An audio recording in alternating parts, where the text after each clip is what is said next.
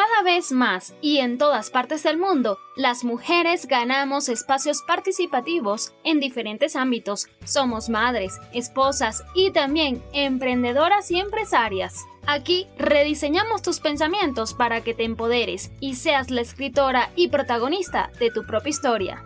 Con Karina López, coach en el rediseño del pensamiento. Que tus emociones negativas te atormentan cada día que tus debilidades no dan cabida a tus fortalezas. Tienes creencias arcaicas que te impiden llevar la vida que te mereces. El miedo y el fracaso te ponen el freno a todo lo que quieres hacer. Necesitas paz y tranquilidad. Bienvenidos a tu mejor versión podcast. Soy Karina López, coach en el rediseño del pensamiento, y a partir de este momento quiero regalarte un episodio especial hablando sobre el taller de crecimiento personal CREAT. En 2019 dije basta ya, no deseo seguir en el sufrimiento. Siempre me he considerado una mujer que logra todo lo que se propone en su mente. En el 2015 decidí junto a mi esposo migrar al Ecuador. Y bueno, pensaba que todo iba a ser igual y que todo lo que me propusiera lo iba a lograr. Lo que no consideraba es que el entorno era distinto, por lo tanto, como dicen por allí, si quieres encontrar resultados distintos, no sigas haciendo lo mismo. Yo estaba muy contenta y agradecida por esta magnífica oportunidad que me daba la vida, de vivir en otro país y experimentar otra cultura y conocer todo lo que esta nueva oportunidad me tenía preparada. Tenía la mente abierta, pero sin darme cuenta, mis creencias, mis fortalezas, las seguía utilizando tal como las venía usando. Y esto me hizo emprender. Este pensamiento que tenía de lograr mi independencia económica, pensé que era como estar en un trabajo convencional donde finalmente cada 30 recibías un salario por el trabajo que hacías. Pero mm, no, no es así. Cuando decides emprender, tienes que saber que tu mentalidad tiene que cambiar completamente. Esto indistintamente del país en el que te encuentres. Sin embargo, uno de los factores importantísimos es, obviamente, como ya debes saber, evaluar el mercado al cual te vas a enfrentar. Bueno, son detalles que yo no sabía, no tenía ni idea de qué era emprender, de qué era llevar tu propio negocio. Hacía talleres, algunas sesiones de coaching, daba clases, participaba en entrevistas de radio, iba pasando el tiempo y sentía que nada era suficiente para lograr estar donde yo quería estar. Como te dije, siempre lograba lo que me proponía. Con el pasar del tiempo, empecé a hacer otras actividades que quizás no iban por el mismo alineamiento de mi emprendimiento, pero me hacía ganar un poco más de dinero, como salir de extra en comerciales, dar clases para niños, etc. Bueno, finalmente mis niveles de expectativas estaban por arriba, pero mis fortalezas estaban por debajo. Ya yo te voy a contar de qué va esto. Mis niveles de exigencia cada día iban más hacia arriba, eran más fuertes, y esto hizo que poco a poco perdiera la fe en mí, dejara de reconocerme y lamentablemente de gestionar adecuadamente mis emociones, y hacer que el mundo se me viniera encima. Por supuesto, lo externo tenía más peso que lo interno, es decir, todo era culpa de lo externo. No me dan la oportunidad, algo más están haciendo los otros que yo no lo estoy haciendo, en fin. Todo esto me hizo tener algunas dificultades familiares, afortunadamente nada grave. Muchas veces sentía que nada tenía sentido para mí y me cuestionaba ¿será que tengo que buscar empleo? ¿Será que tengo que retroceder a un ámbito organizacional? Bueno, al menos así yo lo veía, como un retroceso. Obviamente, todo esto tiene que ver con las creencias. Gracias al apoyo de mi esposo, decido emprenderme en una gran aventura, en solitario. Me fui de viaje para encontrarme, para reconocerme nuevamente, para descubrirme. Y ahí supe que había caído en el burnout, síndrome de estar quemado.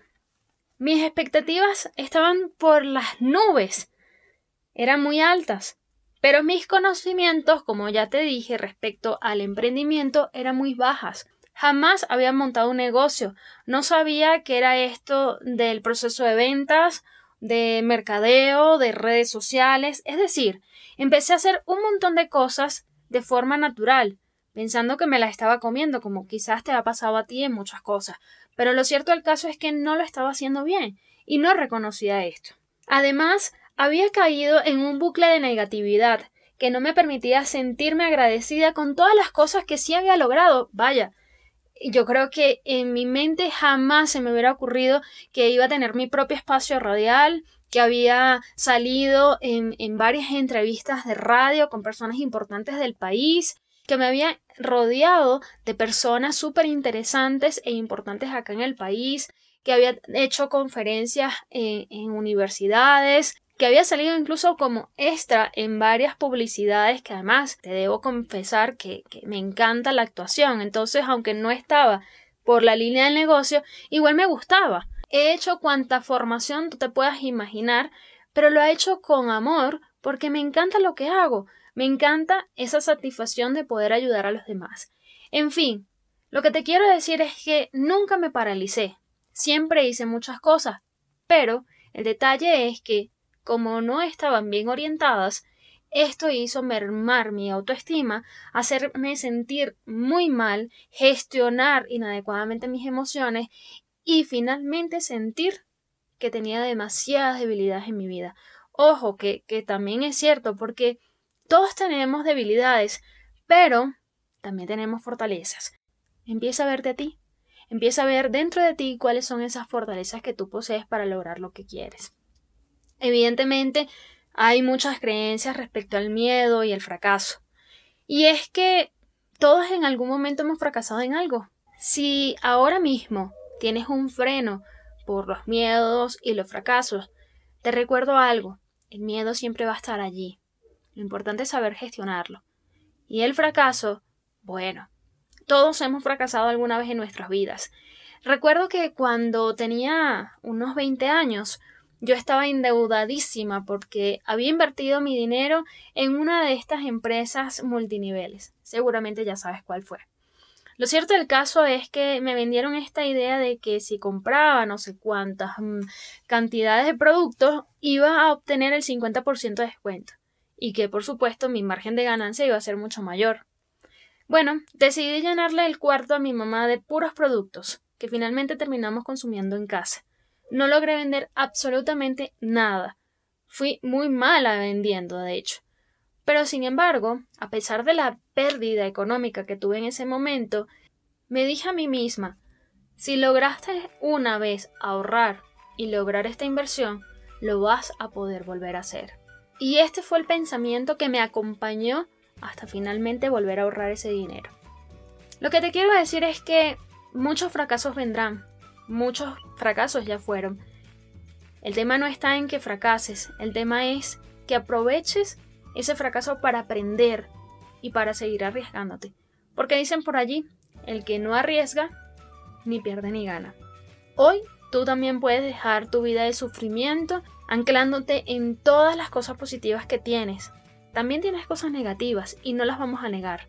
Pero ahora quiero que también puedas observarte desde la compasión con todo aquello que te favorece. En esta entrevista que me hizo Santiago Llerena Carrera, a quien le agradezco muchísimo, te dejo los 5 pasos para conocerte mejor. Dejes de culpabilizar a la vida y a las circunstancias por lo que te ocurre y te empoderes de ti misma, de ti mismo. Muchas gracias, Santiago, por esta increíble entrevista. Qué gusto, coach. Nada, saludarle, Primero, gracias por esta oportunidad. Eh, recuerdo que la invitación me la hizo usted y más bien yo muy grato de que se dé este tema. Eh, quisiera conocerle más, preséntese para todo el público, dónde estudió, eh, por qué se decidió en hacer este tema y bueno, qué le apasiona más en la vida y cómo está viviendo la nueva normalidad. Bueno, gracias a ti, realmente, Santi. Alguien por allí, después te diré quién, me dijo, escribe a Santi que ese no se niega para nada. Y la verdad es que fue una fortuna que yo te haya escrito inmediatamente, o sea, me dijiste, claro que sí, vamos a hacerlo con gusto para el tal día. Y para mí fue una gran sorpresa y, te felicito por eso, por esa apertura, por esa humildad que tienes eh, para, para poder recibir a cualquier persona, ¿no? Y, y poder abrir este espacio, sobre todo para que otras personas puedan también alimentarse y no solamente alimentarse estomacalmente, sino sobre todo esta parte tan importante que hoy día es más eh, requerido por lo que estamos viviendo. Y bueno, yo soy coach en el rediseño del pensamiento, estoy basada en la psicología positiva, que es la ciencia de la felicidad, y que durante estos últimos ya casi 30 años se ha enfocado justamente en el estudio científico de lo que va bien en el ser humano. Generalmente la psicología en general se ha enfocado en la patología, en la enfermedad, en las emociones negativas, en todo lo que va mal en el, en el ser humano. Obviamente esto tiene una razón de ser, Santi, porque justamente eh, cambió un poco la dinámica psicológica luego de la Segunda Guerra Mundial. Pero después de allí, como que los psicólogos se olvidaron de esa área, ¿no? Y justamente en el año 98, Martin Seligman, el creador de la psicología positiva, es el que dice, oye, hemos olvidado uno de los objetivos más importantes.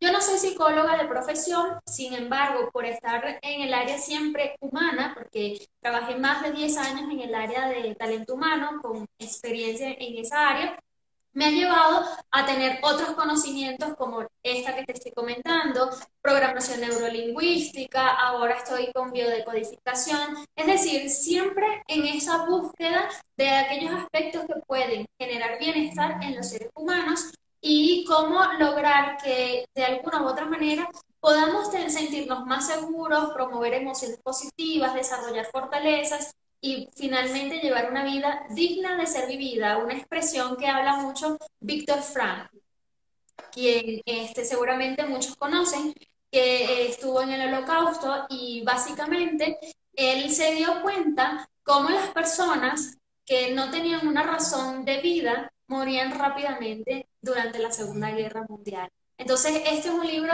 clásico que todo ser humano tiene que leer, por favor. Se llama El hombre en busca del sentido de Víctor Frank, hermosísimo, la verdad, Sam. Y esa es la razón por la que estoy aquí ahora contigo. Muchas gracias por sus palabras, coach. Eh, nosotros también en estos temas de cambio que se ha dado hay que, hay que conocerse más. Así que empecemos para el tema, cinco pasos para conocerte mejor. Quisiera que me aborde un poco de cómo una persona puede conocer mejor a otra y creo que más ahora que estamos en un momento en el que no nos conocemos, no llegamos a esa persona en la que le podemos de pronto ayudar o de pronto podemos también darle una mano. Estamos pasando por momentos duros, pero bueno, eh, es la idea, es la idea de, de que estas palabras, de este mensaje que usted tiene también eh, sea inspirador y también motivador para muchas personas. Así es, Santi. Bueno, aquí hay algo muy importante que tú acabas de decir y es que la verdad no podemos ayudar a las otras personas si no nos podemos ayudar a nosotros mismos. Entonces, clave es conocerse a uno mismo y en la medida que aprendemos a reconocer nuestras emociones, reconocer de qué estamos hechos, nuestras fortalezas, a gestionar, pues todo esto nos ayudará finalmente a encontrar este, esta línea delgada que muchas veces nos dividen con, con otras personas y eso es básicamente rescatar la empatía. Entonces, el primer paso, Sandy, es el de justamente las emociones. Entonces, fíjate cómo existen las emociones negativas y las emociones positivas. Y muchas veces cuando hablamos de negativo o positivo pensamos que son malas o son buenas y no tiene nada que ver con esto. En realidad, las emociones negativas también son conocidas como displacenteras y las positivas como placenteras. Ambas son eh, fundamentales en nuestras vidas. Por ejemplo, una emoción del miedo es indispensable. Si en este momento, no sé tú, Santi, pero si en este momento se me presenta un ratoncito por acá, créeme que voy a estar muy asustada, con mucho miedo, y me voy a levantar de esta silla, voy a gritar como loca porque le tengo asco y le tengo miedo justamente a, a, los ratones, ¿no? Entonces, eso está bien porque es mi mecanismo de defender. Lo que no está bien, Santi, es que de pronto por producto de este ratoncito, eh, yo ya no quiero seguir con esta entrevista, aunque ya la hayan sacado de acá, de este lugar, o quizás en las próximas oportunidades donde me quieran entrevistar, yo diga, no, no, no, no, no, no, no, porque me quedé mal pegada con ese acontecimiento. Pero esto tiene su razón de ser, Santi. Y tiene que ver porque nosotros, aunque en el sistema cerebral le digamos, no quiero tener miedo al ratón, sentimos en nuestro cuerpo esa emoción. Es decir, nos conectamos es con lo que nuestro cuerpo sintió. Y esa es la razón por la cual esto de que promueven muchas personas, lamentablemente, de que tengan pensamientos positivos, no son tan reales si todavía tú no has sabido gestionar tu emoción de tu cuerpo. Porque aunque te digas todo el tiempo, yo soy una mujer segura, yo lo voy a poder lograr, pero se te presenta un reto para poder lograr eso que tanto deseas y se te activa tu cuerpo con esa emoción que te conectó con el fracaso, automáticamente ya tu mente no va a poder resolver esa situación que se está presentando. Entonces, en esta primera fase, vamos a empezar a gestionar adecuadamente mi emoción y no porque gestionar adecuadamente mi emoción significa de que ahora yo la voy a tapar, la voy a eliminar, no la voy a sentir. No, Santi, esto es muy importante porque mm, tú te puedes molestar, tú puedes sentir nervios, ¿ok? Eso es mm, nativo del ser humano, tú tienes que sentir incluso tristeza. Pero conectando un poco con lo que mencioné anteriormente, Básicamente es que no permitas que esto se extienda y identifica dentro de tu cuerpo cómo se está eh, experimentando esta emoción en las palpitaciones de tu corazón, en lo que pasa por tu mente, ¿sí? en cómo se sienten tus manos, tu, sistema digestivo, tus piernas, etcétera, etcétera. Ese sería el primer paso, Santi. Muy bien, pero ¿qué hacemos en el momento en el que nos pasa algo negativo, pero de tristeza? O sea, ahora usted sabe que lamentablemente por el coronavirus eh, mucha gente está falleciendo, entonces, ¿cómo controlar esas emociones? Porque ahí no, no, no podemos tener eh, ese control de decir, bueno, ya pienso positivo y todo va a estar bien, no, porque al final eh, ese también es un proceso psicológico que una persona tiene que pasar. Entonces, ¿qué le recomendaría antes de irnos al segundo paso? Sí. Santi, tú acabas de decir algo muy importante. El peor error que tenemos los seres humanos, y lo digo que creo que el 90%, es que queremos controlar todo. Y las emociones no las podemos controlar. Las podemos gestionar. Porque cuando queremos tener control sobre esas emociones, entonces no voy a llorar porque eso está mal. No voy a sentir porque me tengo que hacer la dura. No me puedo sentir vulnerable o hacerme ver vulnerable porque entonces me van a criticar. No, justamente es todo lo contrario. Si tú en este momento tienes la pérdida de un familiar o te redujeron el salario, es normal que te sientas triste. Vive esa tristeza. Llora lo que tengas que llorar, pero tampoco permitas que esto pase toda tu vida llorando por esta situación. Ahora, ¿cómo yo hago una reversa de esto? A través de la promoción de emociones positivas. Yo tengo que voy a dar un ejemplo para que contextualice. Si nosotros promovemos emociones positivas en nuestras vidas conscientemente, es decir, si yo al final del día yo puedo decir, bueno, eh, me siento agradecida porque pude comer un plato de pasta con camarones y no todo el mundo se puede comer una pasta con camarones, o tuve esta entrevista con Sandy, quien me abrió la puerta eh, a su espacio, eh, me vino a visitar mi hermana y compartimos juntas. Bueno, esto ya es un mecanismo de alguna manera generar emociones positivas, ¿no? Si yo hago esto consciente todos los días, cuando se me presenta una emoción negativa, yo voy a tener una reacción muy distinta a como generalmente yo reaccionaba. Y aquí es donde voy a empatar con el ejemplo. Me pasó hace muchos años, sin conocer la psicología positiva, que yo me quedé encerrada en un ascensor y entré en pánico. Y me faltaba el aire, quería como romper las puertas para ya salir, o sea, entré en shock. No supe cómo reaccionar, no supe gestionar adecuadamente mis emociones y era eso que tú decías, quería controlar de que me daba vergüenza por un lado con quienes estaba y cómo me estaba comportando, pero por otro lado yo quería huir ¿no? de esta situación. Años más tarde, que he estado más consciente de las emociones positivas, me vuelvo a quedar encerrada. ¿Y qué pasó en ese momento? En ese momento yo respiré, algo que tú estás haciendo ahorita, algo que yo estoy haciendo ahorita, pero no lo estamos haciendo de forma consciente, Sandra. Entonces, el solo hecho de respirar es como engañar a mi cerebro y hacerle saber de que estamos en calma.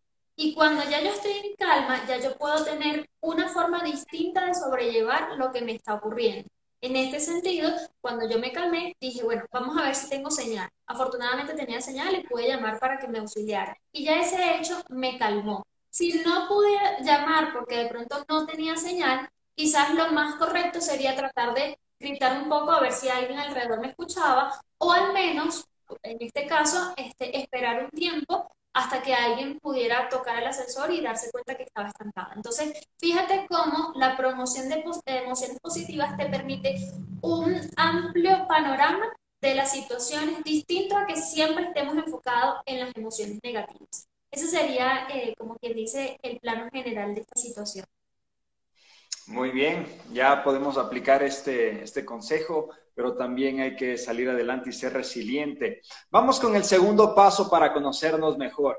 Eh, estuvo muy bien este, este, este mensaje de primero nosotros conozcamos para que nos conozcamos los demás. Entonces, ¿cuál sería el segundo paso para que también eh, nos podamos nosotros conocer mejor, pero al mismo tiempo también eh, ser conscientes? Esta palabra muy bonita que ahora me llevo. Voy a coger palabras para finalizar luego con un, un listado de palabras para llevarnos en esta entrevista. Claro que sí, encantada. Bueno, Santi, el segundo paso sería el reconocimiento. Y yo que trabajo en sesiones de coaching mayoritariamente con mujeres, eh, y aunque algunos hombres que han llegado a mí también tienen eh, este, este problema, y nos pasa a todos en algún momento de nuestra vida, a mí también me ha pasado, es que no valoramos aquellas metas que vamos alcanzando. Entonces, vamos perdiendo fe en nosotros mismos, vamos perdiendo esa seguridad que eh, notablemente es importante para seguir avanzando en las actividades diarias. ¿Qué ocurre? El reconocimiento implica saber cuáles son mis fortalezas, qué he alcanzado con ellas y cómo a través de ellas puedo seguir logrando otras metas. Y acá yo les invito a quienes nos están escuchando a hacer un ejercicio lindísimo que es a través del tiempo. Es una línea del tiempo donde tú vas a colocar de pronto año tras año, inclusive desde que eras niña o niño, qué has logrado. Y no me refiero a que ganaste un premio por natación o te hicieron una super fiesta de reconocimiento por salir muy bien en todas las materias. No, Nota cómo hay cosas pequeñitas que han pasado en tu vida y que de alguna manera puso en juego tu fortaleza, como por ejemplo aquel día que estabas solo en el parque y no tenías con quién jugar y viste a un niño desconocido y te animaste a acercarte a él y decirle, ¿quieres jugar conmigo? Oye, estamos hablando de inteligencia social, somos socialmente inteligentes porque nos acercamos y tenemos esa capacidad de relacionarnos con otros, pero también es de valentía, porque no todos se arriesgan a hablarle a un desconocido. Claro, cuando somos niños quizás somos un poco más espontáneos, pero conéctate con esa parte de tuya que existió en algún momento para volverla a rescatar y seguir usándolo a tu favor, porque están allí, son fortalezas tuyas. Solo que se nos olvida porque vamos creciendo y nos va dando pena estar en público, ¿no es cierto? Nos da pena hablar delante de una cámara y quizás nos lo hubieran dicho a los 10 añitos, a los 8 añitos, y bueno, encantados, somos el primer, como decimos en mi país, el primer chicharroncito que está allí frente a la cámara queriendo salir y destacar, ¿no? Entonces es un poco soltarse, abrirse las oportunidades. Yo tengo un podcast, Sandy, que entrevisté hace no mucho a una persona que también es coach y ella me dejó un gran mensaje que yo desde entonces me lo llevo. Así como tú te vas anotando, yo también voy anotando esos tips que me parecen súper enriquecedores, Santi. Y ella decía, ábrete al mundo. De pronto, tú ahorita dices, ay, no, ¿cómo voy a entrar yo a una, eh, no sé, por decir esto, ¿no? A una iglesia cristiana si yo no soy cristiana. Pero tú has entrado alguna vez y has visto qué tal es. O sea, no se trata de decir si algo es bueno o es malo sin haberlo probado. Como aquellas personas que dicen, ay, no, es que yo no como marisco, pero eres alérgico. No, no, es que yo lo veo y me, no sé, lo veo como feito. Pruébalo, date esa oportunidad. Si al probarlo no te gustó, no pasa nada, pero ya puedes hablar con base y experimentar, disfrutar plenamente la vida implica eso, ¿no? Arriesgarte a montarte en la bici, a ver si de pronto realmente te gusta andar en la bici, o jugar al tenis y si realmente te gusta o no. Entonces, es buscar esos espacios con los cuales te conectes contigo, con tu niñez, pero también cómo esa niña te puede ayudar, ayudar hoy en el presente a través de esas fortalezas a lograr los objetivos. Qué interesante lo que dice usted, coach. Creo que es importante también valorar estos momentos para que nos saquen de aprietos cuando estemos pasando por circunstancias difíciles y también eh, que sepamos valorar cada momento, porque a la final eh, muchas veces, y también he sido eh, presente de casos en los cuales dicen, no, es que eso para, me pareció como muy ridículo, ¿por qué hice eso? No, y más bien te acuerdas como que fuera algo malo, sino más bien rescatar lo positivo y que de esas enseñanzas pueda salir algo mejor. Entonces, estamos aprendiendo como usted. Vamos con el tercer paso. Sí, la tercera es la evaluación de la perspectiva, perspectiva o evalúa la perspectiva. En este sentido, tiene que ver con un ejercicio que a mí me encanta hacer en coaching y desde ya se los dejo para que lo empiecen a aplicar. Y básicamente consiste en salir de las escenas. Esto en psicología se llama disociarnos de la escena. Entonces, yo ante una situación cualquiera, que de pronto esta misma conversación, yo más adelante, cuando termine este live, yo me voy a disociar y voy a observar como una gran pantalla recordando justamente esta escena donde yo estaba frente a ti, viéndote y conversándote.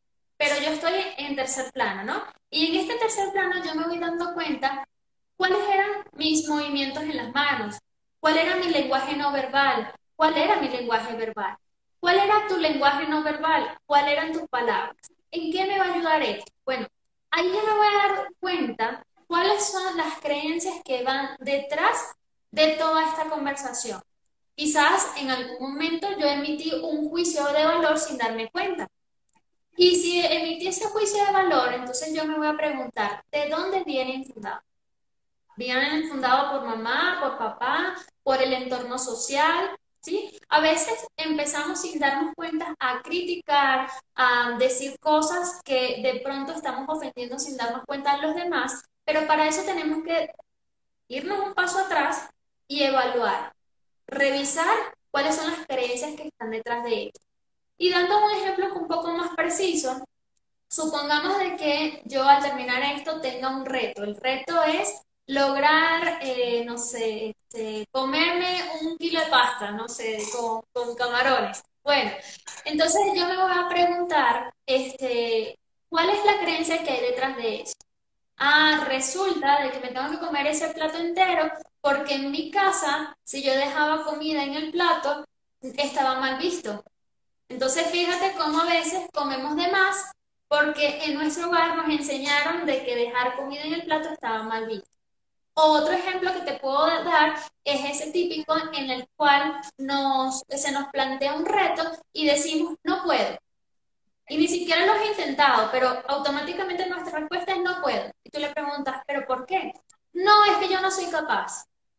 Es decir, ni siquiera se dan ese permiso. Ahora, conéctate con esa respuesta hacia el pasado y pregúntate cuándo inició esta respuesta. Seguramente te darás cuenta de que cuando ibas a natación no terminabas de nadar porque no sabías nadar y tu papá te, o tu mamá sin querer te dijo, no, mijo, es que usted no puede hacer nada, usted no sirve para nada. Entonces quizás esa limitante, tú fuiste creciendo con ella y ahora te está impidiendo desarrollarte plenamente en otra actividad. Por eso el tercer módulo se trata de, de evaluar la perspectiva. ¿Cuáles son esas creencias que vienen detrás de aquello que decimos? Y romper con esa, con esa creencia. Muy bien, lo que acaba de decir me acaba de hacer recordar muchos momentos y creo que la formación de los padres y también la formación no formal de valores en sí influye en que nosotros tengamos también la vida que tenemos. La palabra es súper fuerte. De hecho, me acuerdo que si a un niño le dices, tú vas a ser ganador, pues a él se la cree y luego lo logra, porque uno puede también solo con una palabra cambiarle la vida a la persona también hay que tener mucha personalidad si queremos romper con estas, eh, estas cosas que nos han inculcado, nos han marcado, pero se puede, se puede hacer un cambio, más bien, qué chévere. Eh, justo me acordé del tema de la comida que decía, eh, creo que también es bueno notar cuando te dicen, bueno, comerás todo. y bueno, te quedas así para toda la vida, pero al final puede ser que algún alimento no debas comerlo todo. Cuando vas a una reunión de negocios no es necesario comer todo, porque a la final no vas a comer, vas a hacer un negocio. Entonces, eso también te enseña que la vida no solo son momentos que te inculcaron, sino también hay que ver en qué momento sí lo aplico, en qué momento no lo aplico, también tener un poco también de este ejercicio crítico para ver si me sirvió no me sirvió. Yo de, esa manera también voy a educar a nuestros hijos. Igual estamos en un momento, bueno, yo soy millennial, entonces eh, estamos rompiendo muchos estereotipos que a la final también nos pueden beneficiar en bien. Y si no es en bien, bueno, tomar las cosas buenas y creo que de eso salir. Vamos con el cuarto paso.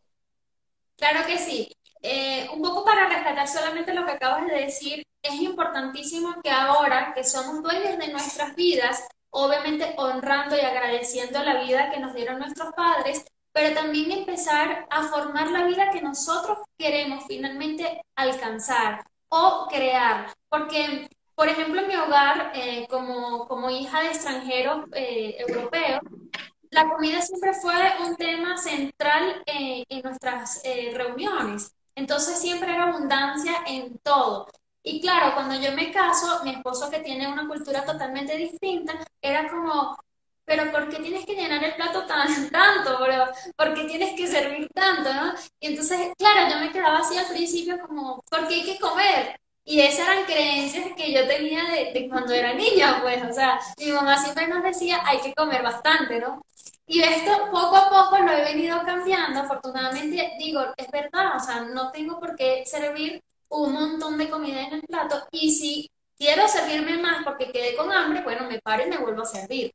Y ya no tengo que tener ese plato lleno de comida, ¿no? Entonces, es un poco buscar los mecanismos que a ti te van sirviendo en el ahora.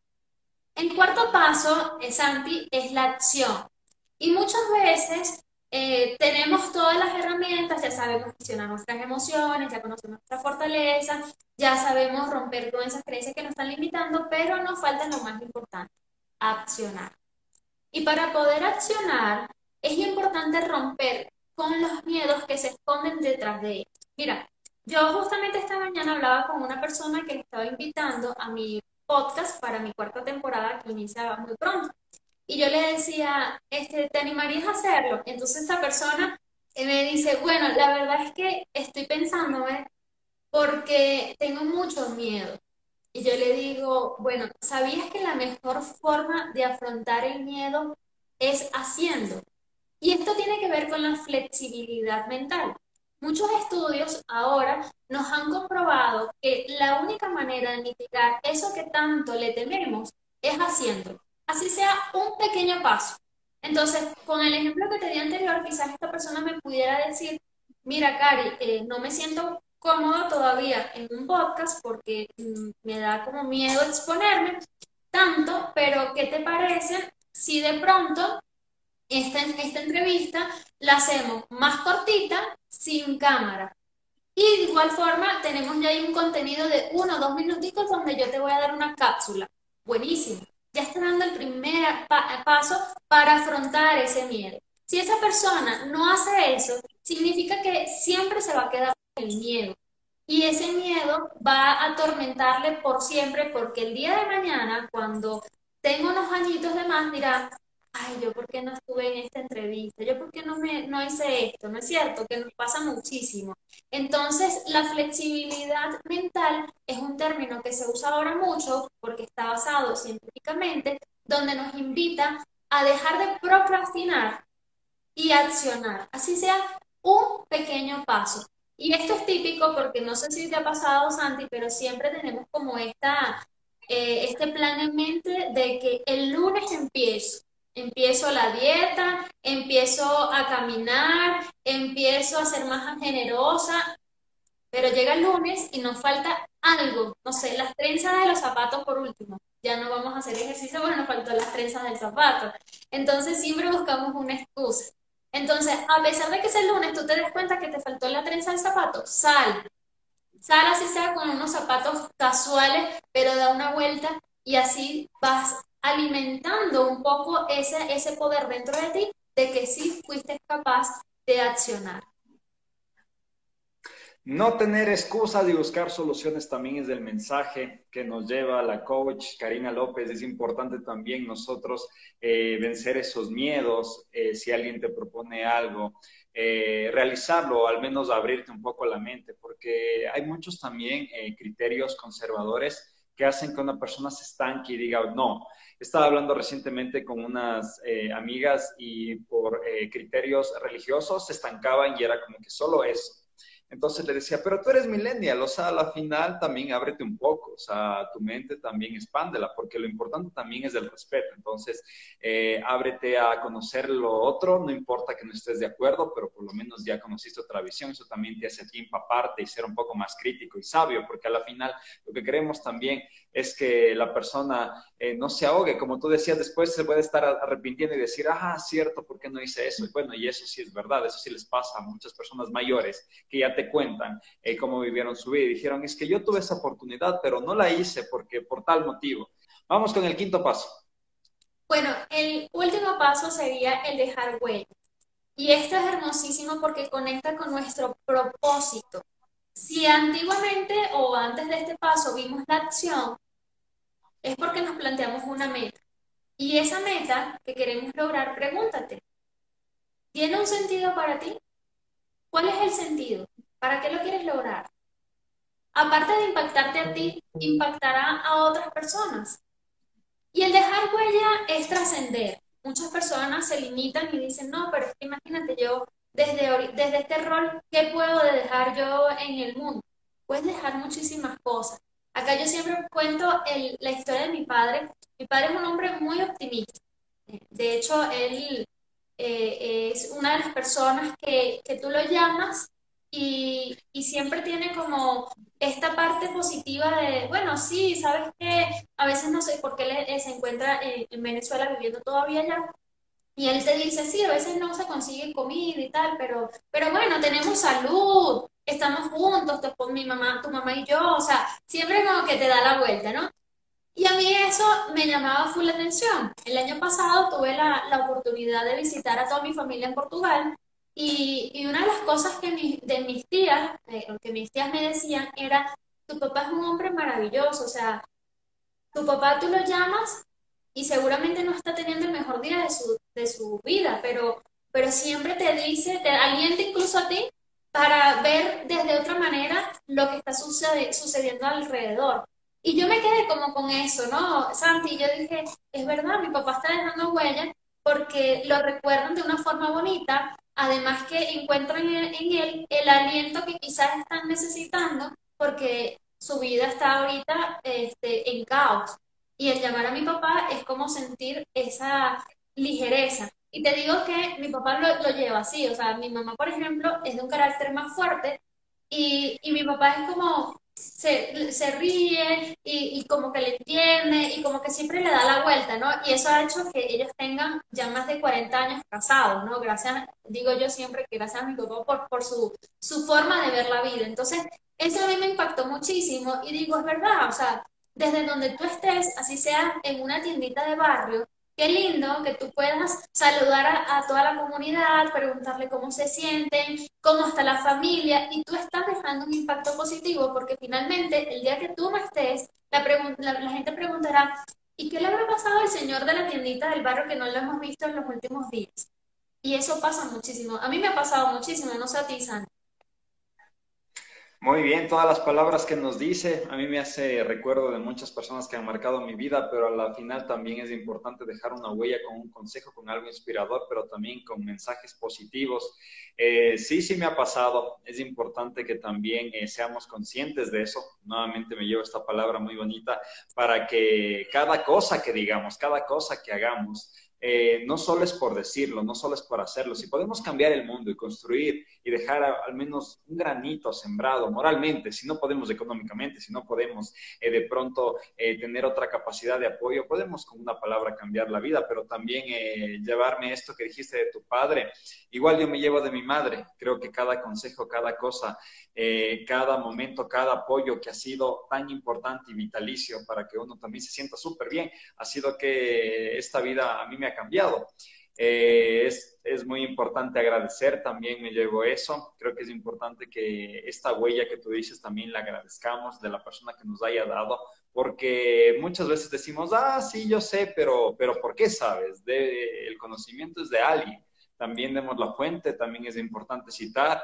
Y bueno, lo importante de todo esto también es que nos conozcamos y ahora nos estamos conociendo igual eh, con, con, nosotros mismos, pero también para conocer a otras personas y así que tengamos también una sociedad mejor. Entonces, eh, por favor, eh, quisiera invitarte, coach Karina López, a que nos puedas dar un mensaje de motivación y igual un cierre de tus palabras para finalizar esta entrevista. Sí, Gracias eternamente, Santi, por este espacio y el mensaje final es justamente esa palabra que te estás llevando, el tomar conciencia. El tomar conciencia implica no ser perfectos, sino buscar la manera de reconocer quiénes somos, reconocer estas emociones que, que nos abordan diariamente y buscar la manera de ser cada día mejor ayer. Crear nuestra mejor versión no significa ser perfecto, pero sí implica lograr cada día un paso a ser cada día más feliz o por lo menos encontrar bienestar en el entorno en el que tú te encuentres. Porque ya lo decía Víctor Frank, tenemos que tener una vida digna de ser vivida. Y para encontrar esa dignidad, nosotros tenemos que sentirnos bien con lo que estamos haciendo y encontrar ese pequeño espacio, aunque seamos muy pobres o seamos muy ricos, pero buscar esos espacios donde podamos sentir lo que comemos, sentir con las personas que están a nuestro alrededor, sentir las emociones que van alrededor de lo que estemos viviendo. Y tomar conciencia nos va a permitir hacer. Muchas gracias por esa palabra, por este tiempo. Hemos conocido un poco de lo que es eh, la coach Karina López. ella nos ha indicado cinco pasos para conocernos mejor y es importante para cambiar a la sociedad, pero también es importante para que nosotros tengamos una vida mejor en esta nueva normalidad que está muy difícil vivirla y más que todo para muchas personas que estamos pasando en casa. Eh, sé que hay personas que están ahora eh, decididas a salir y todo, pero también hay que llevar conciencia. La conciencia también es importante y decir, ¿realmente tengo que salir por salir o tengo que salir por algo realmente necesario? Creo que eso también es importante también llevarles el mensaje y si es que usted ya es consciente, solo replique el mensaje, mande un WhatsApp, mande también eh, mensajes de ahí para que las personas también puedan respetar todos estos protocolos y salgamos adelante de esta pandemia. Gracias, coach Karina López, por este tiempo. Gracias, Santi. Un abrazo inmenso. Gracias por esta oportunidad. Gracias a tu audiencia. Y estamos por acá para seguir dando este mensaje motivacional a través de mi cuenta arroba coach Karina López.